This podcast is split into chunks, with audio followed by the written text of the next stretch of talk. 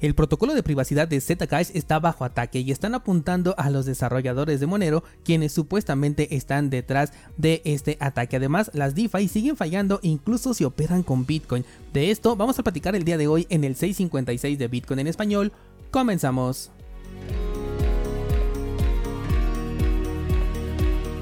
Vamos a comenzar el día de hoy con la red lateral de Bitcoin que se llama RSK, un proyecto que me parece bastante interesante, el cual en este momento tiene problemas con las conversiones de su token RBTC a Bitcoin de la cadena principal. Esto lo anunciaron ayer en su Twitter sin mucha información al respecto, solamente dicen que ya están identificando, más bien que ya identificaron el problema y se encuentran los desarrolladores trabajando en ello. Específicamente lo que no se permite en este momento es cambiar el token propio de la cadena lateral, que es el derivado de Bitcoin, por el Bitcoin de la cadena principal y en su lugar proponen que utilices otras plataformas por el momento de manera temporal si es que te urge realizar el intercambio de tus tokens. Los fondos involucrados dicen que se encuentran completamente seguros y las transacciones que se quedaron pendientes se van a procesar una vez que este problema se solucione. Fuera de ello, si tienes tokens RBTC, que son el derivado de Bitcoin en la red lateral de RSK, los puedes intercambiar utilizando otras plataformas como Liquality o bien la plataforma de finanzas descentralizadas en Bitcoin que se llama Sovereign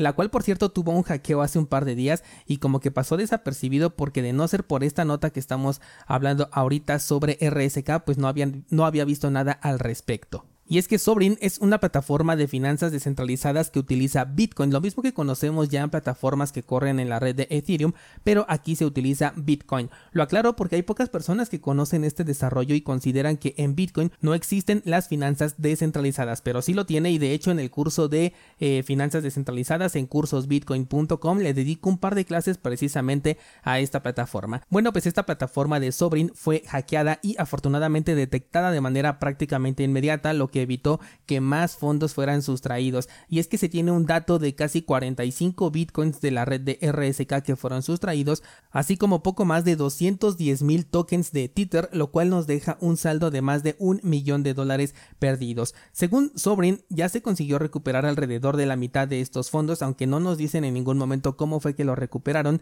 y lo demás que pertenece a los usuarios que operan en este servicio debe de ser cubierto con el fondo que está dedicado a este tipo de eventos por lo que la pérdida, por lo menos para los usuarios, va a ser prácticamente nula. Esta es la primera vez que sucede un ataque a una DeFi que corre en la red de Bitcoin y sus cadenas laterales, o por lo menos la primera vez que me toca cubrir una nota de este tipo. Una postura que he sostenido sobre las DeFi es que son experimentos muy interesantes que nos dejan ver el potencial de lo que algún día podremos tener sin correr grandes riesgos, pero que por el momento siguen siendo bastante frágiles. Hemos visto ya una incontable cantidad de DeFi hackeadas en la red de Ethereum y en prácticamente toda red que tiene estos desarrollos de finanzas descentralizadas el hecho de que el mayor número de incidencias se haya dado en Ethereum no significa que sea la más insegura, sino que es en donde hay más proyectos en línea y una mayor cantidad de tokens se está moviendo continuamente en estas plataformas, por lo que el incentivo pues es mucho más grande. Obviamente, si vas a realizar un ataque, te vas a ir a donde está el mayor incentivo económico. Por ello, para mí DeFi sigue siendo un lugar con el que está muy padre experimentar y conocer, pero personalmente no dejaría mi dinero ahí una vez que termine estos experimentos. De hecho, te he compartido ya que una vez que termino de mostrarte los ejemplos que hice en el curso de DeFi, pues automáticamente yo retiraba mi dinero e incluso en algunos casos tuve que aceptar algunas ligeras pérdidas por haber sacado el dinero demasiado rápido, pero personalmente prefiero esto a dejar ahí dentro mi dinero. Vamos ahora con otro ataque, esta vez hacia el protocolo de Zcash, el cual está recibiendo ataques de spam en su blockchain, en la cual están llenando los bloques con transacciones basura que hacen que el tamaño de la blockchain incremente sin control alguno. Y todo esto lo están consiguiendo a un costo prácticamente nulo. Esto creo que es la clave de esta nota. Y es que una de las desventajas de que una red blockchain tenga comisiones tan económicas es que el costo por ataque es bastante reducido. En este caso, con el ataque que le están haciendo a Zcash, el costo por transacción basura es de menos de un centavo de dólar por cada transacción, lo cual en un acumulado total al día nos da prácticamente 10 dólares por estar atacando la red prácticamente todo el día. Si bien muchas veces buscamos reducir las comisiones al momento de hacer transacciones, cuando hablamos de blockchain estas no se pueden eliminar por completo porque se presta a este tipo de problemas. Muchas veces seguramente me has escuchado decir que el uso de una blockchain es cara, lenta e ineficiente en la mayoría de los casos y este es precisamente el motivo por el cual es caro, porque se requiere un incentivo económico para realizar una transacción o para realizar una modificación en la blockchain y entre menor es ese incentivo económico, pues es más fácil que se realice un ataque porque te cuesta mucho menos. De hecho, se dice que en 2017 Binance fue una de las empresas que estuvo realizando transacciones basura en la red de Bitcoin para congestionar la red y que de esta manera las comisiones se fueran a las nubes, lo cual realmente sí ocurrió. Me refiero a,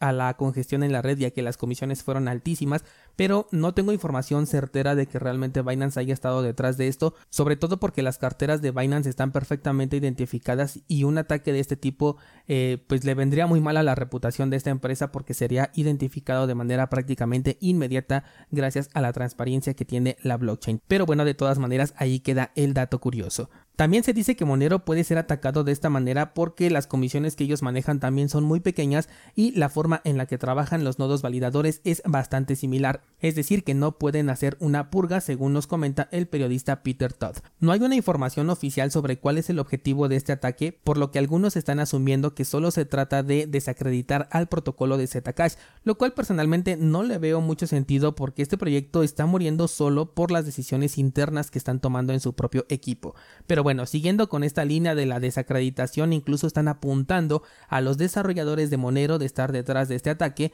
porque se trata de monedas o de proyectos rivales. Otra cosa con la que no estoy de acuerdo, en primera porque incluso con esta nota Zcash consigue estar en la cabeza de alguien porque ya casi nadie toma en cuenta a este proyecto, mientras que Monero pues no consigue ningún beneficio y en segunda porque ni siquiera lo veo como una competencia para Monero. La forma en que ambos equipos han trabajado y en la que está desarrollado cada uno de estos proyectos es completamente distinto. De hecho, por el lado de Zcash, a mí no me gusta mucho cómo realizan su trabajo. Ellos como que les gusta mucho llamar la atención y si crees que exagero, busca la ceremonia de arranque de Zcash para que saques tus propias conclusiones de cómo les gusta hacer a ellos las cosas. Por otro lado, el que sufran de un ataque yo lo veo positivo por el hecho de que una red se vuelve más segura conforme más ataque sea capaz de resistir o por lo menos se vuelve más confiable. Bitcoin, por ejemplo, es la criptomoneda que más ataques ha sufrido tanto a nivel de protocolo como a nivel mediático y cada vez se vuelve más resistente a la censura y más resistente a todo tipo de ataques, por lo que el hecho de que no tenga ataques registrados un protocolo o cualquier cosa no significa que sea inmune a ellos. Por eso muchas veces he dicho que la prueba de participación no ha demostrado todavía su seguridad. ¿Por qué? Porque no ha sido expuesta a ataques dirigidos, lo cual quizás ahora veamos ya con Ethereum y hasta ahora vamos a conocer los resultados de qué tan seguro es realmente la prueba de participación y va a ser interesante saber qué va a pasar con todos los demás proyectos si es que no pasa la prueba de seguridad mínima, ¿no? Va, va a ser algo muy interesante. Pero bueno, si lo que dice Peter Todd de que Monero también tiene esta vulnerabilidad y es demostrable, pues también me gustaría ver que lo atacaran a Monero en este aspecto para pues conocer cómo se va a desempeñar y sobre todo qué tipo de cambios van a hacer los desarrolladores si el resultado de este ataque no fuera positivo para el proyecto. Porque si algo me gusta de Monero es que toman acción con base en el beneficio de los usuarios y si este ataque fuera peligroso y tuviera éxito, a pesar de que sí tendríamos una mala experiencia con un proyecto que sabes que me gusta mucho, yo considero que los desarrolladores no se quedarían de manos cruzados porque siempre están buscando nuevas cosas que ofrecer y siempre con el objetivo de beneficiar al usuario final. Vamos a ver en qué termina este ataque y sobre todo vamos a ver qué tipo de respuesta tienen los desarrolladores, en este caso de Zcash, al respecto, que como dije, no soy muy fan de la forma en la que ellos trabajan, pero quién sabe, igual y tras este evento decidan brindarle una mayor seguridad a su red y bueno, pues eso ya lo vamos a poder evaluar en su momento. Ayer les compartí una nueva entrega en la newsletter semanal. Recuerda que aunque te registres recientemente puedes acceder a todas las publicaciones que he hecho en el pasado, ya que se quedan guardadas. Con la de ayer, si no me equivoco, ya van 7. Si no te has suscrito a la newsletter, échale un ojo a los enlaces de las notas de este programa. Además vas a encontrar nuestro pool de Cardano, cursosbitcoin.com, que por cierto hoy subo nueva clase. Y bueno, eso sería todo por el día de hoy. Muchas gracias y hasta mañana.